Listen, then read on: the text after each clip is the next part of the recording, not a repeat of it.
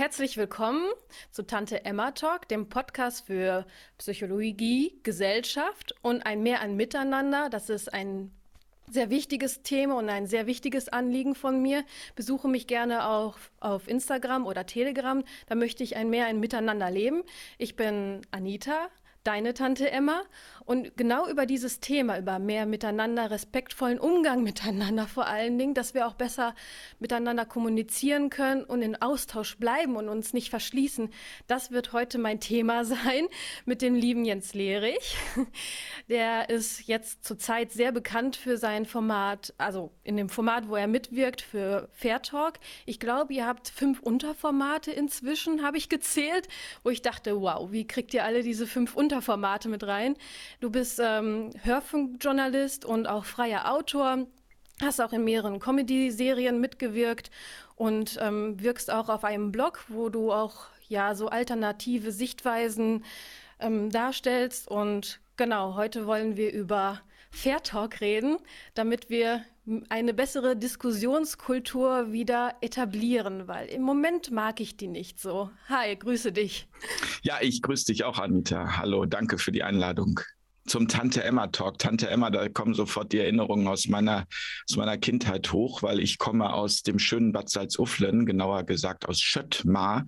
Schöttmar war ein kleiner Ortsteil von Bad Salzuflen und äh, der Tante Emma Laden war so der Dreh- und Angelpunkt bei uns. Im das Tante Emma Laden, ja, im Tante Emma Laden ähm, bekam man irgendwie alles, obwohl er ganz klein war und äh, man hat aber auch über alles gesprochen und jeder wusste aber auch über jeden Bescheid. Also in so einem kleinen Dorf da äh, ich wird natürlich mich, auch viel getratscht. Ich freue mich riesig, dass du diese Assoziation hast. Genau das war halt mein Ziel mit dem Tante Emma Talk, dass alle denken, okay, da kann man äh, in so einer gemütlichen Atmosphäre besser sprechen und ähm, also sich austauschen, jeder weiß von allem alles sozusagen, aber man kann sich auch gegenseitig unterstützen und stützen. Also es geht ja nicht nur um Lästereien. Aber bevor wir tiefer einsteigen, in ein Tante Emma Laden macht man sich's auch gemütlich. Mein Tante Emma Laden ist so eine Art, ja, alles eigentlich Lebensmittelladen, aber auch ein Café. Was kann ich dir zum Trinken anbieten in mein Tante Emma Laden virtuell? Also virtuell kannst du mir gerne anbieten, einen Cappuccino mit Hafermilch. Mag ich wahnsinnig gerne. Wenn es das bei Tante Emma schon gibt, die Hafermilch. Normalerweise wahrscheinlich nur Kuhmilch, oder? Du, ich habe so eine Harry Potter Tasche, da ist alles drin. Sehr gut. Ich ziehe das gerne raus, die Hafermilch, sehr gerne. Und wenn dein, ähm, wenn ein Getränk deinen Charakter beschreiben müsste, welches Getränk wäre das? Oh, das ist aber schwierig. Äh, da erwischte mich aber auf einen guten Punkt. Ein Getränk.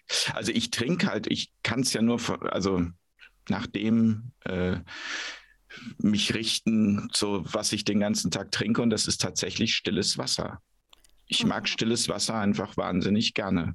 Und, und ich habe natürlich irgendwie äh, damit vor, glaube ich, zehn Jahren angefangen. Und am Anfang ist das erstmal so ein bisschen komisch. Aber davor habe ich immer Apfelschorle getrunken. Und äh, also keine Ahnung, irgendwann war dann der Moment, ich bin auf stilles Wasser umgestiegen, aber ob das jetzt meinen Charakter so gut wiedergibt, hm. stilles Wasser ist klar, stilles Wasser ist still, stilles Wasser ist, ähm, ist gesund. Ähm, Löscht den Durst gut. Aber man sagt auch, stille Wasser sind tief. Also von daher, vielleicht, vielleicht äh, ist das dann der Überraschungsmoment bei mir. Wahrscheinlich. Also du strahlst ein bisschen Klarheit aus, finde ich, auch ähm, in deinen Vorträgen oder als Moderator. Und auch stille Wasser sind tief. Ich glaube, das trifft schon gut, so wie ich deine Formate miterleben durfte. Apropos Format, Fair Talk, wie ist das überhaupt entstanden? Fairtalk ist entstanden ähm, ja zu Beginn der Krise. Ich habe äh, zu dem Zeitpunkt, das mache ich ja heute auch noch, sehr viele Interviews geführt für den Rubicon und äh, dann ist irgendwann ein Produzent auf uns zugekommen und hat gesagt, also er würde gerne mit uns gemeinsam eine Talkshow auf den Weg bringen, die ähm, mehr darstellt als das, was wir so in den Talkshows im Fernsehen im Moment erleben, nämlich wo alle Seiten sprechen dürfen, wo alle Wissenschaftler sprechen dürfen, wo ja. verschiedene Meinungen eben gerade auch zu diesem leidigen Corona-Thema stattfinden dürfen. Und das hat mich ähm, von Anfang an fasziniert, der Gedanke. Ich habe mich mit diesem Produzenten sehr gut verstanden. Ja. Und dann haben wir uns erstmal so übers Telefon abgesprochen. Ich habe mehr so mit meinem redaktionellen Netzwerk die ersten Sendungen geplant und er hat technisch alles vorbereitet und wir kannten uns nicht und haben dann trotzdem die erste Produktion zusammengewagt äh, in Düsseldorf damals. Ja. Und das hat hervorragend funktioniert auf Anhieb. Und äh, dann hat er irgendwie gesagt, ja, lass uns das doch einmal die Woche machen. Also einmal die Woche eine Folge. Und dann habe ich erst gedacht, das schaffen wir nie und nimmer. Wie sollen wir das machen? Also ja. das ist ein unglaublich hoher Aufwand. Also alle, die Fair Talk schon mal gesehen haben, die wissen, ähm, dass man das nicht so einfach aus dem Hut zaubern kann. Gerade die Technik, die dahinter steckt, ist doch sehr groß. Auf jeden Fall. Aber wir haben das seitdem gemacht und das ist auch mein, eines meiner liebsten Sprichwörter ist, ähm, der Weg legt sich unter deine Füße, während du ihn gehst. Und das, das ist, so, das, um, das beschreibt Fairtalk eigentlich ganz schön. Wir sind den Weg einfach gegangen. Ja, wir haben wir es einfach gemacht. Ähm, und die Community wächst und ähm, wir wollen natürlich irgendwie auch zukunftsfähig werden, indem wir sagen, wir wünschen uns für die Zukunft, dass wir auch ein Medium sind, was man ähm, ja, was man wahrnimmt, auch im Mainstream, weil das auch unser Ziel ist, niemanden auszuschließen. Ja.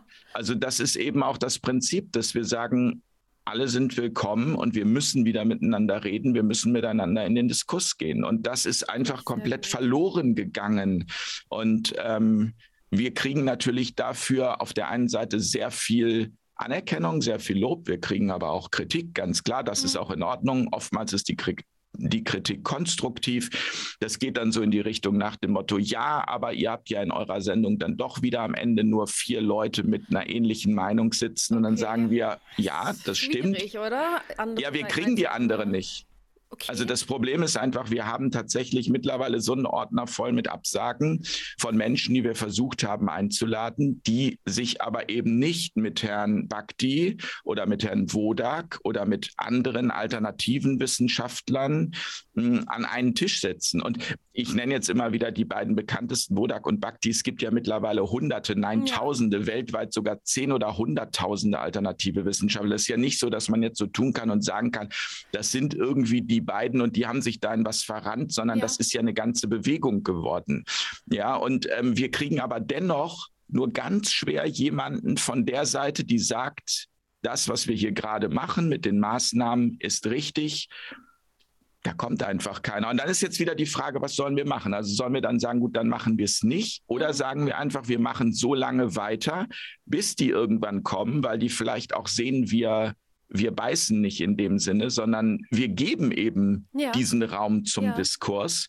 Und wir haben uns dafür entschieden fürs Zweite, wir machen weiter. Das finde ich auf jeden Fall sehr gut. Und äh, da gehört auch viel Kraft dazu, das auch noch so durchzuziehen und zu hoffen, dass das dann irgendwann ankommt. Ist es in den Mainstream-Medien schon ein bisschen angekommen? Also ich hab, verfolgt das nicht so. Das ist eine gute Frage, ähm, die ich dir ehrlich gesagt nicht beantworten kann. Also ja. auf der einen Seite denke ich manchmal, dass die alternativen Medien, so wie sie bekämpft werden, oftmals schon sehr wahrgenommen werden. Man will das vielleicht einfach nicht so zugeben. Aber vielleicht auf der anderen Seite auch nicht, weil wir dafür dann wieder noch zu klein sind. Ich mag das nicht einschätzen. Ich kann ja, ja, immer nur die absoluten Zahlen nennen, die ich so bei uns sehe. Und wenn ich jetzt zum Beispiel bei Fairtalk sehe, dass wir Sendungen dabei haben, die auch schon mal eine halbe Million Zuschauer ähm, wow. erreicht haben. Ähm, aber das ist dann so die Spitze, ja. Und im Schnitt haben wir so, ich sage mal so 80 bis 150.000. Das ist so die Range. Und dann denke ich, okay, wir sind 83 Millionen Menschen in Deutschland. Dann klingt es natürlich erstmal sehr wenig. Und dann könnte man sagen so, hm.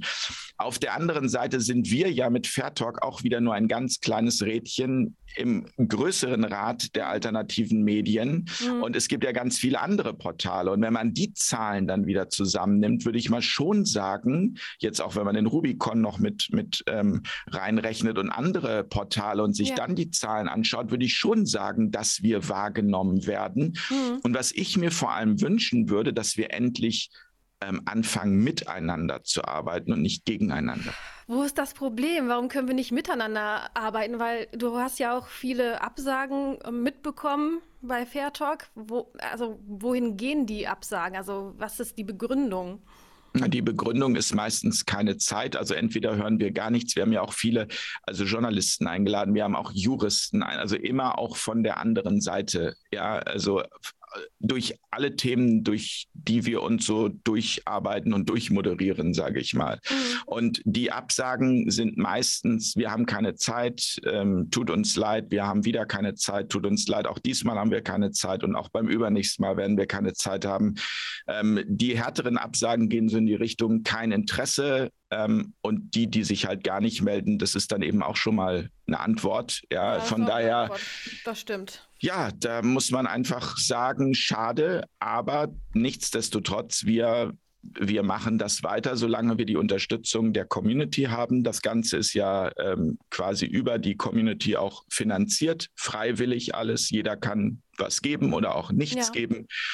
Und solange das möglich ist, solange machen wir weiter und ähm, schauen und hoffen, dass wir irgendwann an diesen Punkt kommen, dass wir tatsächlich einen runden Tisch haben, an dem alle miteinander sprechen können. Am Ende zum Wohl des Zuschauers, der Zuschauerin, ähm, dass die oder der sich eben eine eigene Meinung bilden kann. Naja, manchmal habt ihr es ja geschafft. ja, ja, wir haben es auch schon einige Male geschafft. Ja. Und jetzt auch gerade wieder in einer Klimasendung. Ich weiß nicht genau, wann die ausgestrahlt wird. Das dauert noch ein bisschen. Denk mal irgendwann im Januar. Da hatten wir tatsächlich zwei unterschiedliche Positionen am Tisch. Es war extrem spannend und auch bei einer Sendung zum Thema Impfung hatten wir das schon. Da wollte ich fragen, wie war das für dich? Äh, das war das, weshalb wir angetreten sind. Großartig. Ja. Also ja. das ist, und, und das Verrückte war, dass am Ende, also nachdem die Kameras auch aus waren, beide Seiten miteinander noch äh, lange gesprochen haben. Und also das war eben genau diese Verständigung, ja. die wir uns wünschen. Weil ich glaube, und jetzt will ich den Bogen mal ein bisschen weiterspannen und mal von Fair Talk äh, kurz mal wegkommen. Ich glaube, das ist ein Gedanke, den habe ich schon länger. Ähm, dass wir eins verstehen müssen. Wir müssen verstehen, dass wir, wenn wir uns weiter spalten lassen, alle verlieren und mit also alle, wirklich jeder, egal ob er auf der Seite der Regierung steht oder ob er auf der Seite der Kritik steht. Durch Spaltung oder mittendrin. Durch Spaltung verlieren alle. Die einzigen, die dann gewinnen, sind die, die die Kontrolle gerne verstärken möchten und dass es diese Tendenzen gibt. Ich glaube, das ähm, sieht mittlerweile jeder, ähm, wenn er sich einfach mal dafür öffnet und sich anschaut, was gerade auch digital mit der Technik alles möglich wird. Mhm. Da stelle ich mir immer wieder die Frage, wie weit wollen wir diesen Weg mitgehen? Mhm. Also Weil das Leben. Spaltung, meinst du? Ja, nicht nur das mit der Spaltung, vor allem auch das mit der Kontrolle weil das Leben lässt sich nicht kontrollieren. Wir müssen, glaube ich, viel mehr wieder in einen philosophischen, spirituellen Aspekt rein und verstehen, dass das Leben eben das Leben ist und dass der Versuch, das Leben zu kontrollieren, am Ende immer scheitert. Mhm. Und wenn wir uns jetzt so schalten, äh, spalten lassen, dass die da oben schalten und walten können mit uns, wie sie wollen und uns kontrollieren, wie sie wollen, dann haben alle verloren. Und dann ist es völlig egal, ist man geimpft, ist man ungeimpft, ist man links, rechts, oben, unten, vollkommen wurscht. Ja. Jeder wird am Ende darunter leiden. Ja. Und das müssen wir uns klar machen.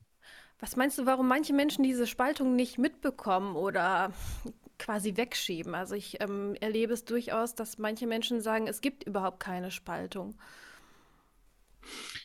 Naja, wenn ich in meiner Komfortzone bin, und die Komfortzone ist irgendwie ein komisches Wort, weil, also für mich ist die Komfortzone eher negativ belegt. Im Sinn, das ist die Zone, in der man es sich bequem gemacht hat, aber da auch das Leben sich immer irgendwie verändert, bewegt mhm. und immer in Bewegung ist, ist eigentlich die Komfortzone aus meiner Sicht etwas Schlechtes. Mhm. Ja, aber wir alle kennen das. Wir haben natürlich alle unsere Komfortzonen und wir möchten die Komfortzonen, die wir haben, irgendwie behalten, ja. weil der innere Schweinehund sagt, sag mal, das willst du da oder das oder ne, also du willst doch jetzt nicht dich verkleinern oder du hast bisher zwei Autos gehabt, du willst jetzt nicht nur ein Auto fahren. Also es ist permanent so eine Stimme im Kopf, die sagt, also das, das kannst, äh, mhm. das kannst du nicht machen. Dabei liegt da ganz oft die Wahrheit für ein erfülltes Leben.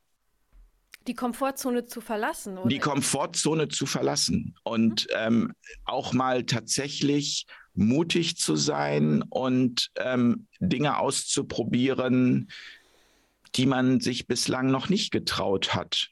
Und sich auch mal vor allem zu überlegen, was möchte ich denn in diesem Leben gerne noch mal machen? Weil die meisten Menschen haben aus meiner Sicht nicht Angst vom Tod, sondern Angst vor ungelebtem Leben. Alles, was wir nicht machen, ist das, was in unserer letzten Stunde das sein wird, wo wir uns fragen, warum haben wir das noch nicht gemacht? Wir werden das ganze Materielle nicht mitnehmen können. Nein. Was wir mitnehmen können, sind menschliche Erinnerungen. Dinge, die, die uns berührt haben. Ja. So, und dazu gehört es vielleicht nicht nur vielleicht, dazu gehört es auch mutig zu sein. Dazu gehört es auch zu sagen, hier ist meine rote Linie. Egal, auch wenn die Komfortzone jetzt von mir fordert, diese rote Linie auch noch zu überschreiten, zu sagen, nein, diese rote Linie überschreite ich jetzt nicht mehr. Liebe Komfortzone, sei still, selbst wenn das die und die und die und die Konsequenzen hat. Ich überschreite diese Linie nicht mehr. Das erfordert Mut. Das führt aber am Ende dazu, so ich kann es ja immer nur für mich sagen, mhm dass das Leben sich erfüllter und sinnvoller anfühlt. Und wenn sich das Leben, und das ist ganz interessant, erfüllter und sinnvoller anfühlt, verliert man auch immer mehr die Angst vom Tod. Das stimmt. Also einerseits verlasse ich die Komfortzone, das heißt, ich überschreite irgendwo meine Grenzen und andererseits habe ich gewisse Grenzen, die ich einhalten sollte. Aber wie gelingt es, dass wir füreinander offen bleiben und ja besser zuhören? Indem wir erstmal unsere eigene Kraft erkennen, die wir wirklich haben. Und wir sind viel mächtiger und kraftvoller, als man es uns von Kindesbeinen an gesagt hat. Also mhm. diese, ich mag das Wort nicht so gerne Schöpferkraft, aber auf der anderen Seite gibt es für mich kein, kein anderes dafür. Deswegen, ja. ähm, es ist genau das. Jeder Mensch ist auch ein kleiner Schöpfer und hat mehr Einfluss auf das, was ihm widerfährt, als er sich zugesteht oder als er in seinem Leben gelernt hat. Ah. Und das wieder zu entdecken und eben mutig diesen Weg zu gehen und sich eben nicht von den Verlockungen des Lebens ständig dem hinzugeben, sondern zu sagen, nein, hier ist jetzt meine rote Linie. Punkt. Da ist Schluss für mich. Das ist etwas, was dazu führt, dass du automatisch auch wiederum auf ähnliche Menschen triffst, weil das, was du aussendest, das, was du ausstrahlst, bekommst du auch im Außen zurück. So im Sinne von Synchronizität? Ja. Hm. Ja, glaube ich auch. Also wenn du das, was du rausgibst, kriegst du auch meistens zurück. Also irgendwie in irgendeiner genau. Form. Was du mit Schöpferkraft meinst, hatte ich jetzt im Kopf. Das hat ja auch viel mit Eigenverantwortung zu tun, dass ich entdecke, ich bin in der Kraft und ich kann auch was bewirken. Ich kann wirken. Klar, ich kann nicht alles kontrollieren und ich kann nicht alles bewirken, aber ich kann wirken. Ich habe das Gefühl, dass viele Menschen noch mehr in diese erlernte Hilflosigkeit gekommen sind. Also ich erlebe das bei Depressiven vermehrt, ähm, aber auch bei Abhängigen sehr viel. Also ich habe zuletzt auf einer Entzugsstation gearbeitet für Heroinabhängige und ähm, diese erlernte Hilflosigkeit. Ich kann ja sowieso nichts machen. Ich kann nichts ausrichten. Aber doch, das ist wir müssen lernen, dass wir was ausrichten können, aber zum Teil können wir auch nichts ausrichten. Also ich glaube, diese Balance zu finden, das ist, glaube ich, auch sehr schwer. Das ist extrem schwer. Das ist aber genau der Punkt. Du hast es sehr gut gesagt, ähm, um den es geht. Es geht um Eigenverantwortung und um Selbstbestimmung. Das sind die Dinge, die im Zentrum stehen oder wenn sie im Zentrum stehen, die dazu führen, dass sich dein Leben zum Besseren verändert. Und zum Besseren heißt aber nicht das Bessere, was uns vom System als besser verkauft wird sondern das Bessere kann auch erstmal wirklich Schmerz bedeuten und kann auch erstmal bedeuten, dass man durch tiefe Täler gehen muss. Aber wenn man im Vertrauen bleiben kann, dass der Weg, den man da geht, der richtige ist, dann wird es am Ende einen so beflügeln und so nach vorne bringen, dass man ja, dass man dass man im Nachhinein versteht oder sich fragt, warum habe ich das nicht schon früher gemacht? Ja, also gutes Beispiel häufig, Beziehungen, in denen man bleibt, weil man denkt, das gehört sich so. Nun haben wir ein Kind zusammen, nun müssen wir auch bis ans Lebensende zusammenbleiben, obwohl wir extrem unglücklich sind. Es ist so ein gutes Beispiel. Genau, wie soll ich mich denn trennen? Mein Partner verdient das Geld, ich verdiene gar. Und ich glaube, dass es immer einen Weg gibt, weil das Leben es grundsätzlich gut mit uns meint. Das heißt aber nicht, dass es nicht auch extrem schwierig ist. Ja. Und dass es viel Kraft kostet. Aber dass, wenn man sich einmal auf den Weg gemacht hat, dass die Belohnung groß ist, die Belohnung, die man daraus zieht. Und das ist meine Erfahrung. Ich bin jetzt knapp 51 Jahre alt, die ich seit ungefähr 12, 13 Jahren mache, weil ich davor eben auch ein komplett anderes, ein angepasstes, ein Matrix-Leben zu 100 Prozent geführt habe. Mhm. Und ähm, weil ich das jetzt seit 12, 13 Jahren erlebe, weiß ich, wie schwer das oftmals ist, wie viel Kraft das kostet, dass man dafür gute Netzwerke braucht, dass man es auch nicht alleine schafft, dass man Nein. sich einfach versucht, mit Leuten zu verbinden, die in einer ähnlichen Situation sind oder die ein ähnliches Vorhaben haben, nämlich in diese Eigenverantwortung und in diese Selbstbestimmung hineinzukommen. Und diese Eigenverantwortung hilft dann mir bei der Kommunikation mit anderen? Hm. Definitiv, weil sie, weil sie eher nicht nur in der Kommunikation, auch erstmal man, man lernt dadurch automatisch Menschen kennen, die auch Eigenverantwortung schätzen. Hm. Die Selbstbestimmung schätzen, die, die, mit, die mit ihrem Leben was anzufangen wissen. Ich glaube, viele sind mittlerweile überhaupt nicht mehr in der Lage zu sagen, was mache ich eigentlich, wenn der Job, den ich hier habe, den ich aber gar nicht mag. Ich mache seit 30 Jahren, arbeite ich in irgendeinem, weiß ich nicht, Textillager und packe irgendwelche Kisten zusammen. Ich hasse meinen Job. Aber ich weiß überhaupt gar nicht mehr, was ich machen sollte, wenn ich diesen Job nicht äh, mehr habe. Hm. Und sich diese Fragen zu stellen, was bin ich eigentlich? Wozu bin ich eigentlich hier? Was ist eigentlich der Sinn meines Lebens? Das sind anstrengende Fragen. Aber das sind Fragen, auf die man Antworten bekommt, wenn man sich dafür öffnet. Ja, manchmal sind aber die Antworten auch nicht verbal. Das soll, also das habe ich erlebt und auch bei den anderen Menschen. Manchmal ist es nur ein vages Gefühl, was man nicht in Worte fassen kann und auch nicht genau benennen kann. Aber ich glaube, das sollte auch nicht das Ziel sein, einen genauen Namen dafür zu finden, oder? Nee, ähm, Namen, so wie, also Name ist ja immer irgendwie was was soll ich sagen? Also das, das klingt jetzt so, eine Sache zu pathologisieren oder wie meinst du das? Ähm, nee, also wenn ich mein Ziel und mein Inneres erleben möchte und hm. ähm, erforschen möchte, dann muss es nicht den Namen haben, boah, okay, jetzt ähm, pflanze ich Bäume, sondern es kann auch so ein Gefühl sein, okay, den Weg, den ich gerade gehe, ohne dass er einen direkten Namen hat, das ist gut so, wie es ist, ohne dass er den Namen haben muss, ich muss jetzt überall Bäume pflanzen. Okay, du meinst also nicht irgendwie eine Schublade aufzumachen, in die es reinpassen muss. Ja, genau. Es muss nicht unbedingt hm. irgendwie ein Label haben, finde ich. Und, und es, man, man, muss es nicht benennen, benennen können, weil viele Patienten, die bei mir sind, die ringen um Worte, um das, was sie gerade in sich haben, zu benennen. Und ich glaube, wenn man auf so einer Sinnsuche ist, dann kann man auch viele Sachen nicht genau benennen, also ansatzweise. Aber ich glaube, so richtig tiefergehend, also das erlebe ich jetzt bei mir, wenn ich so darüber hm. nachdenke, kann ich das nicht genau benennen.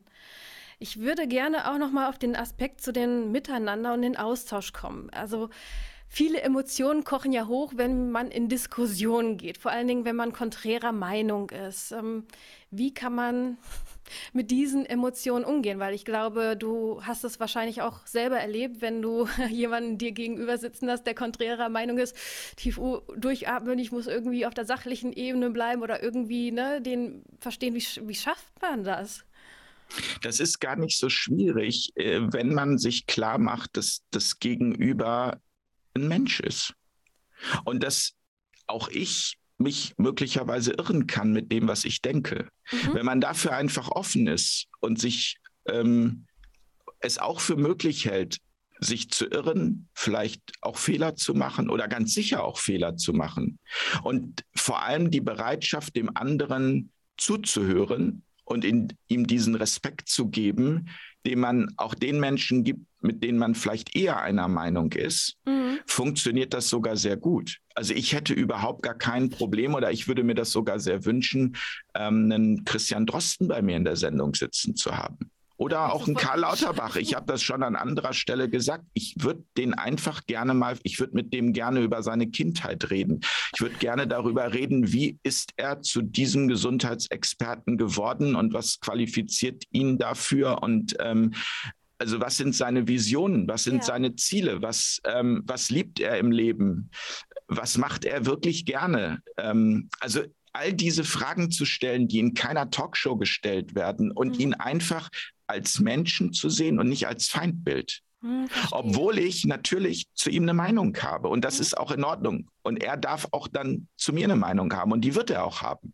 Aber sich trotzdem zu begegnen und zu sagen, komm, wir reden jetzt einfach mal miteinander. Und wir gucken mal, gibt es möglicherweise sogar einen gemeinsamen Nenner, wenn er vielleicht auch nur ganz klein ist, aber vielleicht gibt es ja einen, vielleicht gibt es auch zwei oder drei oder man stellt sogar plötzlich fest, ey, da sind sogar Sympathien oder man stellt fest, Mensch, das meine ich jetzt oh gar nicht Gott. nur auf Herrn Lauterbach bezogen, ähm, sondern grundsätzlich auf all diejenigen, ja. Herrn Wieler, Herrn Spahn, Frau ja. Merkel, also all diejenigen, wo wir jetzt so eher sagen würden, hm, haben die sich nicht möglicherweise mit dem, was sie da mit ihren Maßnahmen gemacht haben, kolossal geirrt. Aber ich würde trotzdem über dieses Wissenschaftliche hinaus gerne die Menschen verstehen und ihre Motivationen verstehen. Und das ist übrigens auch das, was ich als Journalist gelernt habe. Und das ist das, was mich jetzt persönlich eher wütend macht oder in Wallung bringt, wenn ich das Gefühl habe, dass eigentlich diese Form von Journalismus gar nicht mehr gewünscht ist, sondern dass wenn man, wenn man,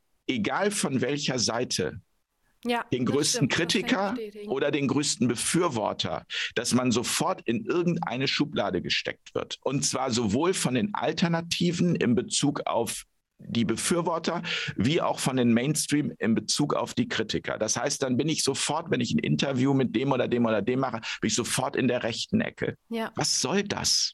Das ist das, was, das ist etwas, was mich, wo ich so denke, das macht mich traurig. Ja, Dass wir so weit gekommen sind.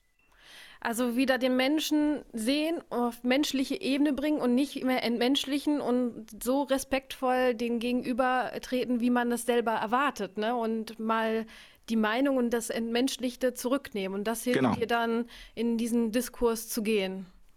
Ja, genau. Und auch selber die eigenen Fehler, die man gemacht hat, sich einzugestehen. Und jeder von uns macht. Fehler, immer, den ganzen Tag. Fehler gehören zum Leben dazu. Wenn wir keine Fehler machen würden, könnten wir nicht lernen, weil aus Fehlern, also Fehler sind nur dann schlecht, wenn man sie immer wiederholt. Aber wenn man aus Fehlern lernt und sich weiterentwickelt, sind Fehler nicht schlecht. Mhm. Und sich das selber auch einzugestehen und zu sagen, Mensch, vielleicht haben wir es ja auch an der einen oder anderen Stelle übertrieben. Haben wir, ganz sicher. Bestimmt. Und, und ist dann in dem Fall, kann man in der Nachbetrachtung sagen, ein Fehler gewesen. Trotzdem wünsche ich mir, dass man sich danach zusammensetzen kann und sagen kann, komm, wir besprechen das jetzt einfach mal. Und gerne auch, wenn eine Kamera läuft, weil ich immer sage, ich habe nichts zu verbergen und wünsche mir das ehrlich gesagt auch von meinem Gegenüber, dass er sagt, wir gehen jetzt einfach mal in einen offenen Diskurs. Aber ich glaube, da gehört das dazu, was du am Anfang gesagt hast, halt Eigenverantwortung und dieses äh, sich kennen, in sich ruhen vielleicht ist zu weit gesagt, aber sich kennen und Eigenverantwortung übernehmen zu können, weil ich glaube, Fehler zuzugeben, da gehört viel Eigenverantwortung dazu. Das fällt einem ja nicht genau. unbedingt leicht. Mal, man sägt dann an dem Ast, auf dem man gerade sitzt und man hat das, das Gefühl, ins Bodenlose zu fallen, weil ich habe mir ja ein Gerüst aufgebaut und dann fällt das in sich zusammen und wo falle ich dann hin? Werde ich dann überhaupt aufgefangen? Ich glaube, deswegen ist es so schwer, dann Fehler zuzugeben. Aber wenn man dann so fest in sich ruhend ist, wie du das am Anfang beschrieben hast, ist, glaube ich, leichter, dann Fehler zuzugeben. Gehe ja. davon aus. Ja, es ist also, das ist am Ende äh, hängt es immer mit dem Ego zusammen. Das Ego, das perfekt sein will. Das, das ist natürlich auch dein Muster, das, was du von Kindesbeinen an antrainiert bekommen hast. Darfst du Fehler machen? Musstest du immer perfekt sein? Wie sind deine Eltern mit Fehlern umgegangen? Wie sind deine Eltern damit umgegangen, wenn du mal mit einer Sechs nach Hause gekommen bist äh, in der Mathearbeit? Habe ich ständig erlebt, ja. Also ich meine, ich, Mathematik war mein echt äh, rotes Tuch. Und ich, äh, also die Frage, wie wird damit umgegangen? Wirst du nach deinen Leistungen nur bewertet oder wirst du auch danach bewertet, dass du einfach ein Mensch bist und auch ein Mensch sein darfst, ohne etwas leisten zu müssen? Hm. Und ähm, diese ganzen Fragen, die sind natürlich, und das finde ich erstaunlich, mittlerweile werden die fast als systemkritisch angesehen. Welche Fragen jetzt? Naja, diese Fragen danach irgendwie, ähm, äh, also das, was ich jetzt eben gerade genannt habe. Ja, ja also dieses, also die, die Fragen eben auch nach, worum geht es eigentlich wirklich? Das ist schon kritisch. Naja, weil wenn man sich das wirklich fragt, die Antwort lautet nicht, dass es um das geht, was das System gerne von uns möchte, nämlich brave Konsumenten, die sich dementsprechend dann und dann so und so medizinisch behandeln lassen. Ähm, also, sondern im Leben geht es um was völlig anderes. Da haben wir eben auch schon kurz drüber gesprochen. Es geht eben, was nehmen wir mit, wenn wir wenn wir irgendwann diesen Planeten verlassen. Hm. Darum geht es und das ist systemkritisch, weil das System dir die ganze Zeit sagt, und so bin ich auch nur drauf gekommen, über dieses Du musst funktionieren. Du musst gut in der Schule sein. Du musst gut in der Ausbildung sein. Du darfst keine Fehler machen. Und wenn du Fehler machst, dann versuch die bloß irgendwie unter, unter den Teppich zu kehren. Genau, weil du dann hast du mit sehr harten Konsequenzen zu rechnen am Ende und äh, verlierst deinen Job und landest unter der Brücke. Brücke. Das ist so die genau. me meiste Befürchtung von den Leuten, die mir begegnet sind. Und deswegen ist dieses selbstbestimmte, eigenverantwortliche, was dann gleich, heute, das meine ich damit, das wird gleich als unsolidarisch dargestellt, was aber Quatsch ist, weil das überhaupt nicht unsolidarisch ist, finde ich zumindest, es nicht unsolidarisch für sich selbst zu sorgen, dass man in sich ruht und dass man ein ein Gefühl von Erfüllung hat und dass man die Dinge, die man tut, gerne tut, weil meine Philosophie ist, dass man dadurch eher auch andere motiviert, es genauso zu machen. Und dann ist es aber systemkritisch, weil das System lebt von Anpassung. Das System lebt davon, dass wir alle irgendwie nach einer bestimmten Pfeife tanzen. Und bislang haben wir geglaubt, ach, wir sind ja so schön frei. Und jetzt merken wir seit anderthalb Jahren, um Gottes Willen, so frei sind wir ja überhaupt gar nicht. Und das bringt natürlich auch diese Corona-Krise wunderbar ähm, aufs Tablett, mhm. dass eben diese Restriktionen gegen Menschen, die anders leben wollen, die eine andere Meinung haben, immer schärfer werden. Was bedeutet für dich denn Freiheit? Also wenn ich jetzt jemanden frage, der das nicht so hinterfragt, der sagt, ja, ich bin doch frei, was willst du? Ich darf doch meine Meinung sagen, ist doch kein Problem, kann ich doch sagen. Was bedeutet für dich Freiheit? Also wie äußert sich das? Natürlich darf man seine Meinung sagen, wenn man mit den Konsequenzen leben kann. Das muss man, und das war aber vorher anders. Da durfte man seine Meinung sagen und es hatte nicht Konsequenzen, außer in ganz bestimmten Bereichen, wo ich jetzt auch sagen würde, da war es auch richtig, dass es so war. Mhm. Ja. Ähm, und Freiheit, Freiheit ist für mich tatsächlich, da muss ich jetzt mal einen kleinen Augenblick drüber nachdenken, weil es gibt zwei verschiedene Formen von Freiheit. Es gibt einmal die Freiheit, die man überall haben kann, das ist nämlich die innere Freiheit, tief in sich drin. Man kann also auch, wenn man in den schwierigsten Situationen ist, sich frei fühlen, wenn man das dementsprechende Mindset hat hm. und wenn man die Tools hat, Meditation, Achtsamkeit, hm. all diese Dinge, um zu verstehen, dass auch in den schwierigsten Situationen man frei sein kann, wo aber jeder sagen würde, also jeder, der das materialistisch betrachtet, sagen würde, das ist ja keine Freiheit. Ah, ja. ja. Mhm. Aber, und dann gibt es die Freiheit darüber hinaus natürlich, die wir als, also ich sag mal, das ist eher so die Freiheit, die unsere Seele, die unser Innerstes hat. Und dann gibt es die Freiheit, die wir als verkörperte Wesen, die wir sind, natürlich, die uns Grenzen setzt, wenn wir jetzt zum Beispiel eben gesagt bekommen, also wenn du dich nicht hast äh, impfen lassen, dann darfst du in dieses Geschäft nicht mehr rein. Das heißt, da wird dir eine Freiheit genommen, die du vorher hattest, wo ich sagen würde, da fängt für mich eigentlich auch eben Freiheit an, in diesen Laden eigenverantwortlich gehen zu dürfen, weil ich grundsätzlich ja niemandem schaden will, das wollte ich auch vorher nicht. Hm. Und dass man mir zutraut, dass ich das selbst einschätzen kann, dass ich keine Gefährdung für diesen Laden bin, auch wenn ich mich gegen eine Impfung entschieden habe.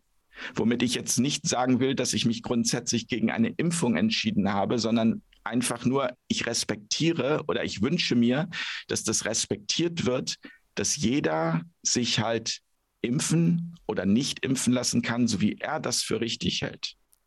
Und da fängt, aber da hört Freiheit plötzlich auf, wenn ich jetzt sage, ich mache da nicht mit hm. und werde dann aus diesem Laden, aus diesem Restaurant ausgeschlossen. Aber trotzdem kann ich auch ohne das im Inneren meine Freiheit an jedem Ort dieser Welt generieren, wenn ich verstanden habe, was Freiheit wirklich ist. Hm, das Nämlich, dass Freiheit eigentlich niemals im Äußeren zu finden ist, sondern nur im Inneren.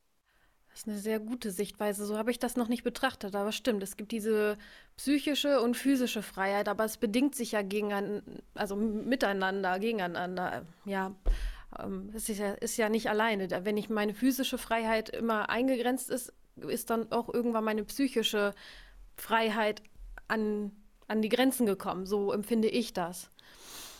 Ja, an manchen Stellen. Also es ist häufig schwer, die psychische Freiheit aufrechtzuerhalten, wenn ich physisch ständig begrenzt werde. Oder wie siehst du das?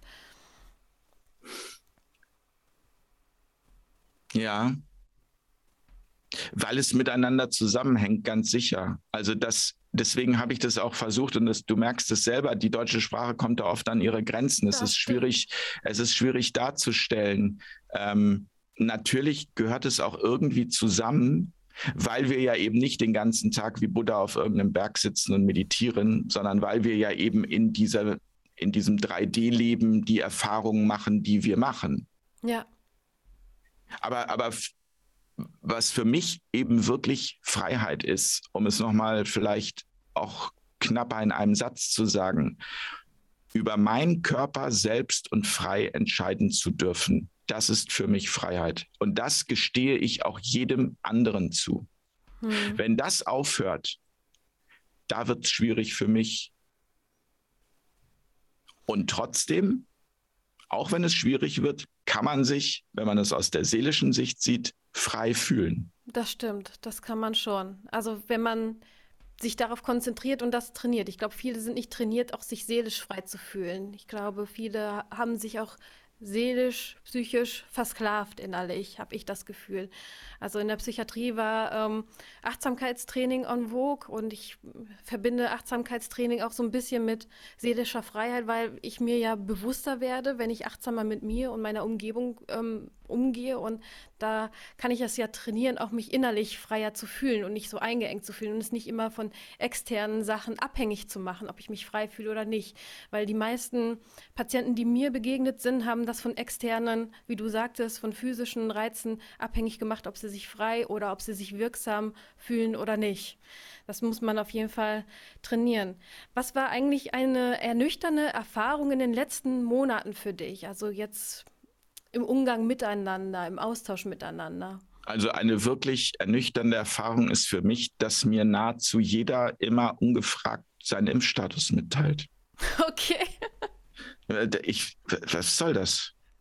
Also, also, also auch im Familienkreis. Ja, wir haben uns jetzt ja gerade dreimal impfen lassen. Ich habe auch mal erzählt dir das. Schön.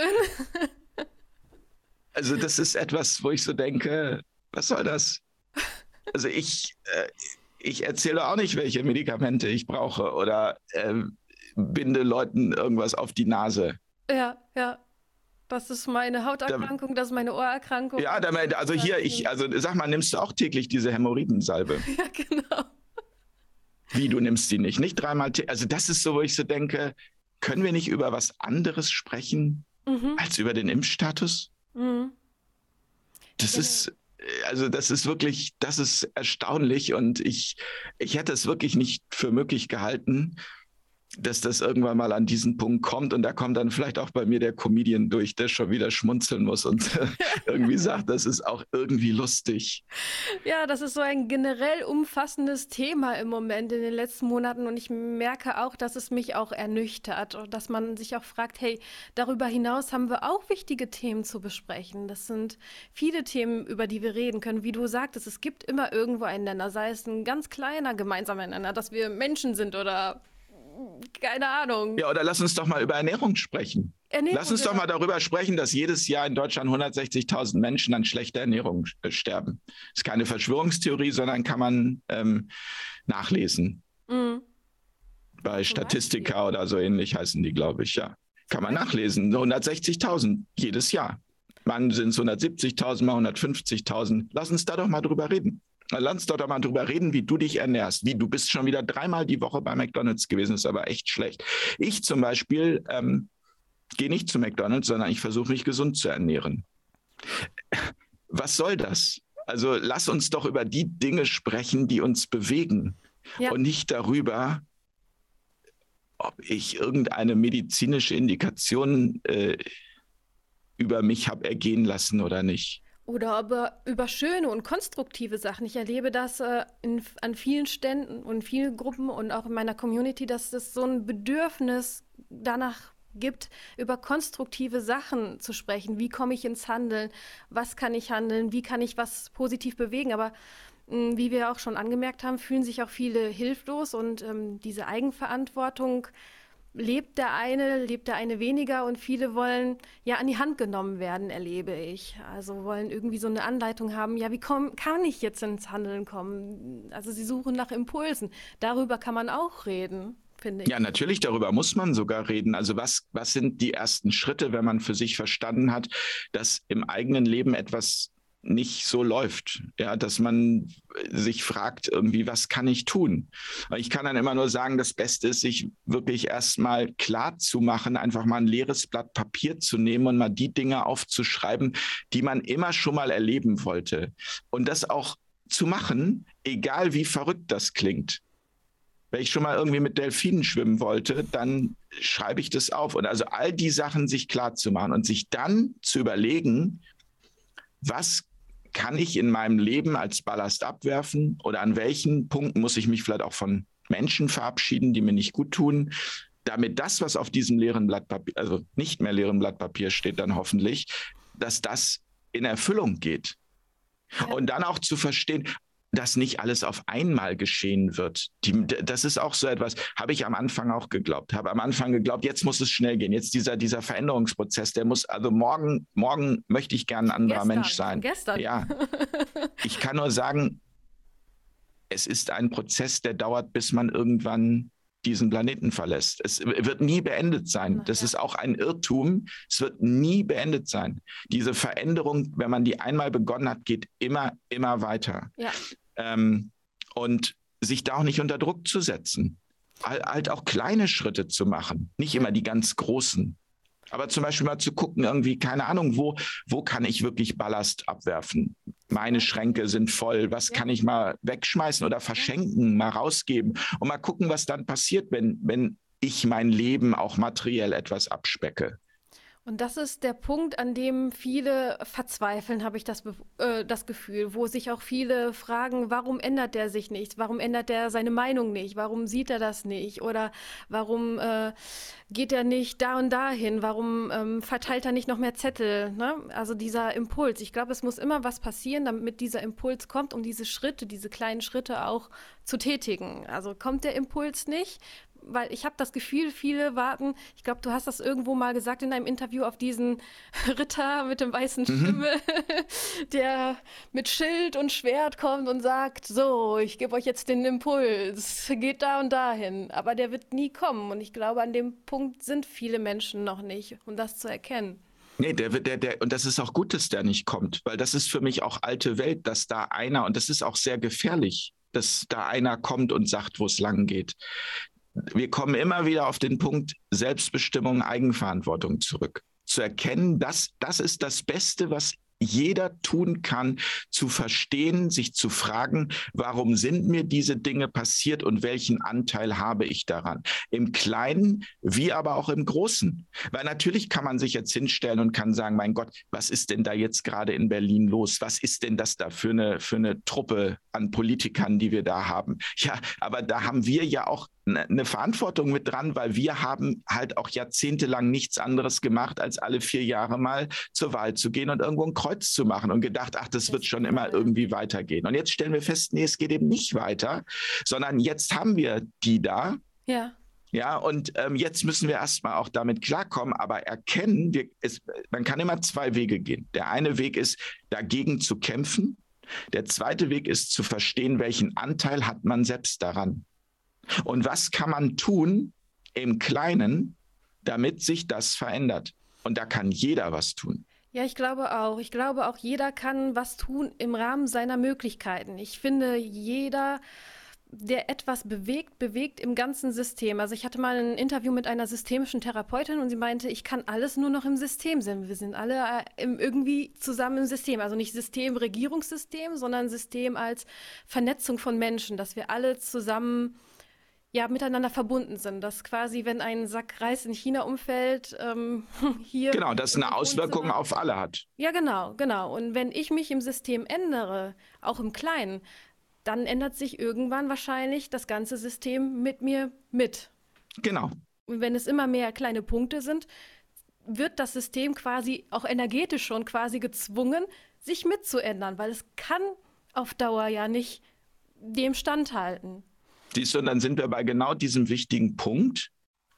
Wir sind eben auch das System, jeder von uns.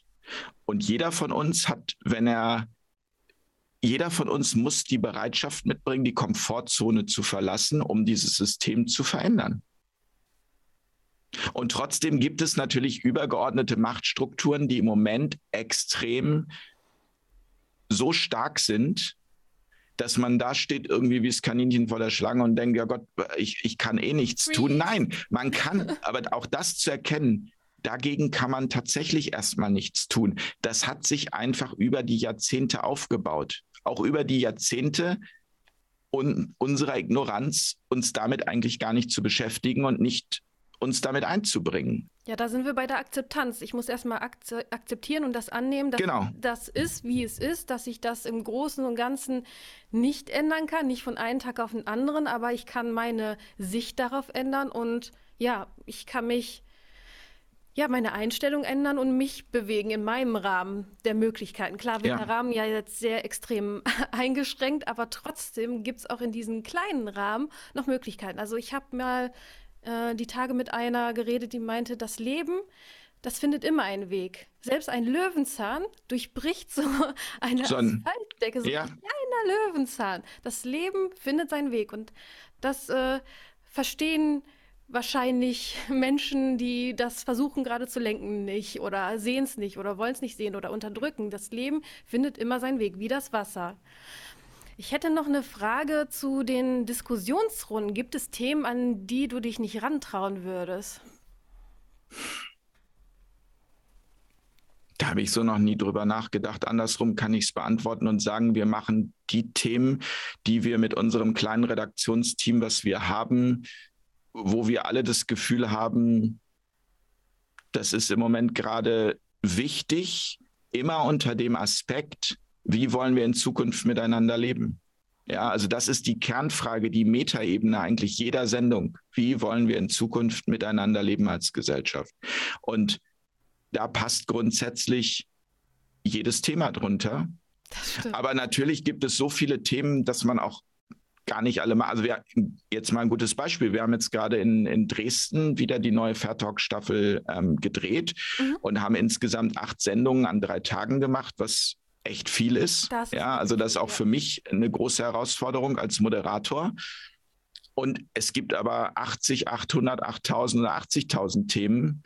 Aber also von daher kann ich das, glaube ich, nur positiv beantworten und sagen, wir freuen uns auch immer, wenn aus der Community heraus Menschen uns Vorschläge machen und sagen, macht doch mal, könnt ihr nicht auch mal dazu was machen oder dazu was machen. Ja. Aber immer, also immer mit dem Aspekt, dass es konstruktiv bleiben soll und dass die Leute eben am Ende nicht dastehen wie das Kaninchen vor der Schlange und denken, ja gut, es hat eh alles keinen Sinn mehr. Doch, es hat alles Sinn und das wollen wir zeigen, dass es Sinn hat. Wir müssen drüber reden, aber wir wollen auch das Gefühl vermitteln, es hat Sinn und gerade jetzt hat es richtig großen Sinn, weil jetzt wird es nämlich gebraucht, dass wir diese, diese Freiheit und diese Menschlichkeit, dass wir die erhalten und ähm, auch für unsere Kinder und Kindeskinder ja. in der Zukunft erhalten. Und ich glaube von daher, jeder, jeder, jeder ist jetzt gerade eingeladen, wirklich eben nicht in diese Position Kaninchen vor der Schlange, sondern zu gucken, wo kann ich helfen, was kann ich Kleines mhm. machen,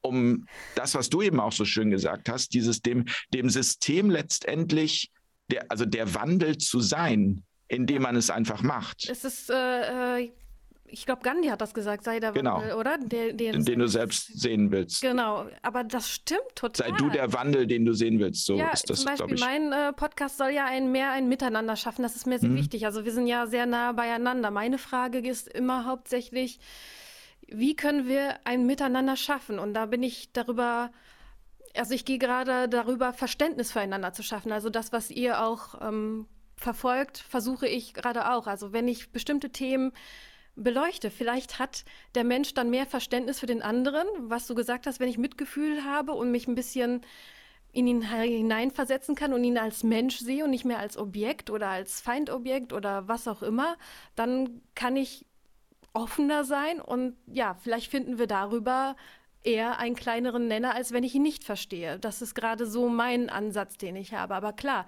ich äh, lade auch jeden herzlich dazu ein, auch konträre Meinung in meine Sendung zu bringen und äh, lass uns darüber reden und lass uns einen kleinsten gemeinsamen Nenner suchen, weil, wie du gesagt hast, Jens, einen kleinsten gemeinsamen Nenner gibt es immer, auch wenn man erstmal denkt, es gibt keinen. Es gibt auf jeden Fall einen. Wenn man lange genug guckt oder noch nicht mal lange, wenn man offen dafür ist, dann genau. findet man einen. Also es hat auch nichts unbedingt mit der Länge zu tun.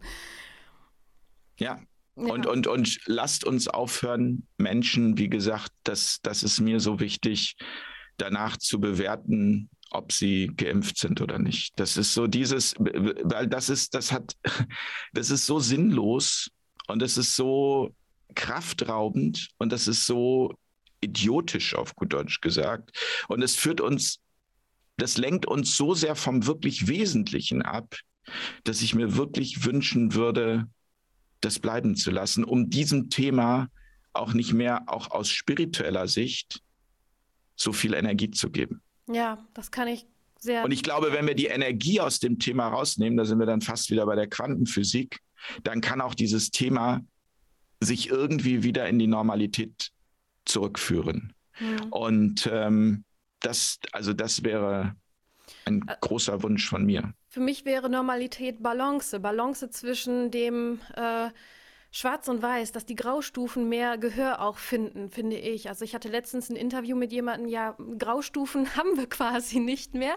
Es gibt nur noch fast immer Schwarz und Weiß und die Graustufen, die sind auf jeden Fall leise. Also grau meine ich damit, ich bin nicht auf der einen Seite oder auf der anderen Seite, sondern habe ein bisschen Meinung von da, ein bisschen Meinung von da. Warum nicht? Und ich finde das fatal, jemanden zu verteufeln. Und ich wünsche mir für die Zukunft, dass die Aggressivität daraus geht und dass dieser Zorn, diese, also Zorn erzeugt ja extrem viel Energie. Der Podcast ist übrigens auch aus Zorn entstanden, weil ich einfach nur wütend war, dass die ja. Leute nicht miteinander reden und kein Miteinander haben und dass selbst Familien sich nicht mehr sehen wollen. Da dachte ich, ich muss irgendwas machen. Und wenn ich zornig bin, dann entsteht so ein Projekt. Ähm, man kann diese Energie auch anders nutzen, als draufzuhauen und rumzuschreien. Also das ja, du musst sie anders. Du, du, hast ja, du bist ja das beste Beispiel dafür. Genau, aus Zorn, aus Wut, aus Verzweiflung, das darf ja alles da sein. Ja. Man darf es eben nur nicht nutzen, um dann äh, mit Gewalt äh, irgendwie anderen zu schaden, sondern wie du es gemacht hast. Du hast einen Podcast gestartet, jemand anders schreibt einen Song. Wiederum jemand Drittes schnappt sich vielleicht irgendwie, keine Ahnung, drei Kaffeekannen, geht damit durch die Stadt und ähm, ähm, zapft für die, die nicht geimpft sind, einen Kaffee, die nicht mehr ins Café reinkommen. Also jeder kann doch was tun, um ja. einfach dieses Miteinander wieder zu haben. Ja, auf jeden Fall. Was so wichtig ist, weil, aber das ist, glaube ich, auch etwas, das gibt ja im Moment gerade unglaublich viele Menschen, die auch auf die Straße gehen, die friedlich spazieren gehen, die einfach ihren Protest dadurch zeigen, dass sie, dass sie einfach nur da sind, die sich auch nicht provozieren lassen. Und das macht mir Hoffnung und das denke ich, das ist genau der richtige Weg.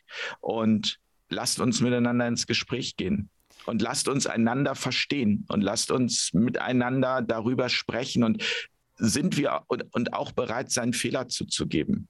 Auf jeden Fall. Hilft denn Humor dabei? Ich finde, ja, Humor total. ist ein zweischneidiges Schwert. Also wenn ja, also mir hilft Humor dabei. Also das ist dann eher so ein, also manchmal auch wirklich so ein Zynismus, den ich habe. Aber äh, das, äh, also die, die meisten Dinge, die mir dann so durch den Kopf schwirren, die veröffentliche ich auch gar nicht, weil ähm, ich dann auch wieder denke, dass ich dadurch zur Spaltung beitrage. Aber manchmal manchmal ist es natürlich schon so, dass ich dann denke, so der muss jetzt raus. Und dann nehme ich das aber auch in Kauf, dass ich damit ein bisschen provoziere. Mhm. Ähm, aber ich setze es dosiert ein. Und äh, es ist für mich eher so ein Ventil, mhm. um mit der Situation umzugehen, weil man sonst wirklich verrückt werden könnte manchmal. Auf jeden Fall. Ich glaube, in, ähm, zum Beispiel im äh, Zweiten Weltkrieg hatten die Leute, die im Bunker saßen, auch Bunkerwitze, habe ich gehört, zumindest aus dem Ort, wo ich herkomme. Ja. Ähm, ja, Humor hilft auf jeden Fall mit schweren Sachen umzugehen, auch selber. Aber hilft auch Humor auch ins Gespräch zu kommen mit anderen Menschen oder ist es eher so ein schwieriges Thema mit Humor? Nee, finde ich nicht. Im Gegenteil. Also ich glaube, dass sogar Humor wirklich ein gemeinsamer Nenner ist. Also dass gerade wenn man ähm, wenn man völlig unterschiedlicher Meinung ist und das Gefühl hat, man kann nicht miteinander sprechen, dass ähm, also ein guter Spruch zur richtigen Zeit dann beide zum Lachen und, bringt und man dann darüber wiederum ins Gespräch kommt. Ja. ja. Und äh, Musik ist zum Beispiel auch sowas. Musik mhm. funktioniert auch wunderbar. Mhm. Also ist auch etwas, was mir sehr dabei hilft, äh, mit den Dingen umzugehen. Mhm.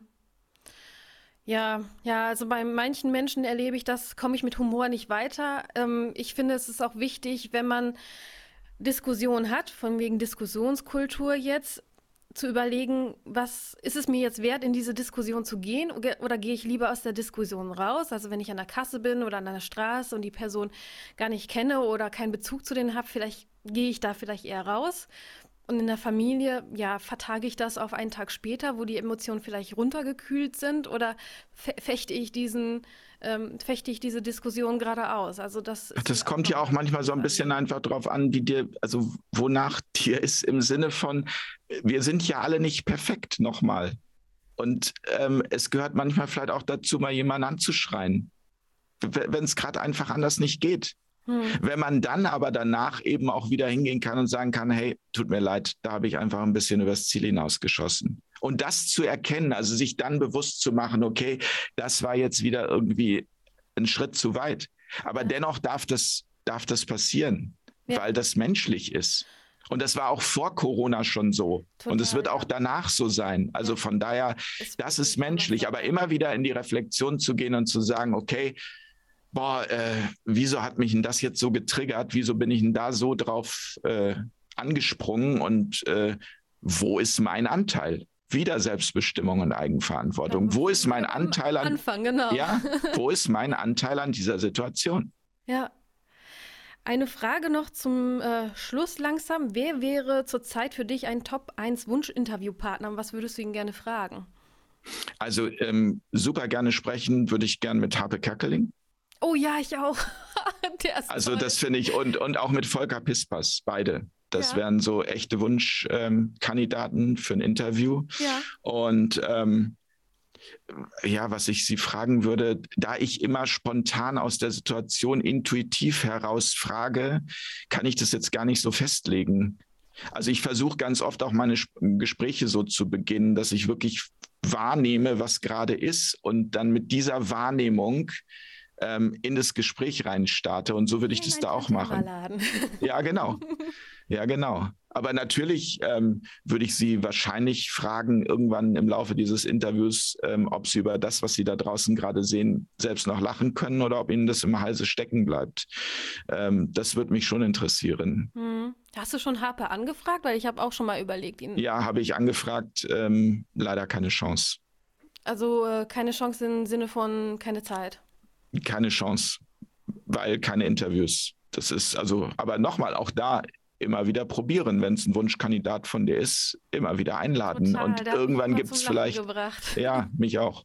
Und vielleicht gibt es ja irgendwann den Moment, äh, wo er in deinem Tante Emma-Laden zu Gast ist. Also von daher, ich glaube, auch das ist ganz wichtig, so diese an so kleine Wunder zu glauben und, und auch diese Träumereien nicht zu verlieren. Ja. Und äh, auch wenn andere sagen, ach, du spinnst doch, der kommt nie zu dir. Nee, Nee. Warum denn? Ja, Vielleicht ja, passt, oder du triffst ihn irgendwann zufällig, keine Ahnung woher. Ja, ist nicht weit weg von mir. Ja, siehst du, guck mal, sitzt in der S-Bahn und was auch immer. Also die Dinge kommen manchmal zu einem so plötzlich, wenn man dafür offen bleibt.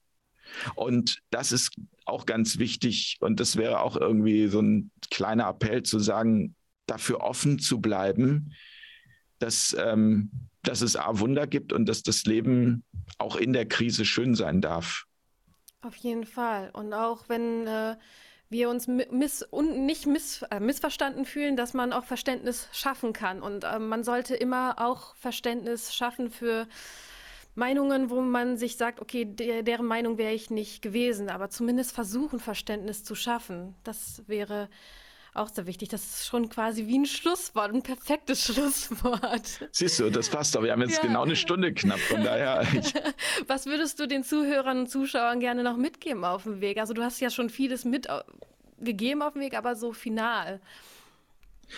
Ein Stück weit mutiger zu sein, ähm, sich einzusetzen für das, was an, an was man fest glaubt und sich da nicht von anderen von der Bahn abbringen zu lassen, sondern für sich einzustehen, für die Familie einzustehen, eben die rote Linie zu definieren und die auch mutig zu verteidigen und zu sagen, bis hierher und nicht weiter und dann im Vertrauen zu bleiben, dass am Ende, wenn man das macht, es immer gut ausgeht wenn auch der Weg dahin, wie gesagt, oftmals anstrengend, schmerzhaft und auch lang sein kann.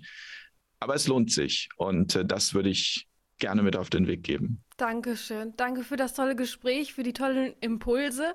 Aber ich möchte dich nicht aus meinem Tante Emma-Laden entlassen, ohne dir was mitzugeben. Was könnte ich dir mitgeben, wenn du in meinem Tante Emma-Laden wärst jetzt?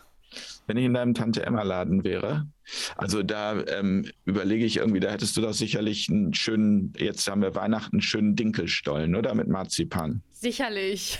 Den nehme ich. Sicherlich. Da kriegst du auch noch ein Getränk dazu, so einen kleinen Kinderpunsch oder richtigen Punsch. Nee, Punsch ist nichts für mich. Also grundsätzlich Alkohol hat mich noch nie so äh, fasziniert und äh, mag ich auch irgendwie nicht. Nee, mhm. ähm, ich bleibe nochmal beim Hafer Cappuccino. Okay, Hafer Cappuccino mit äh, Dinkelstollen. Mehr geht nicht. Alles Vielen klar. Dank. Anita, sehr gerne. Danke dir. Tschüss. Tschüss.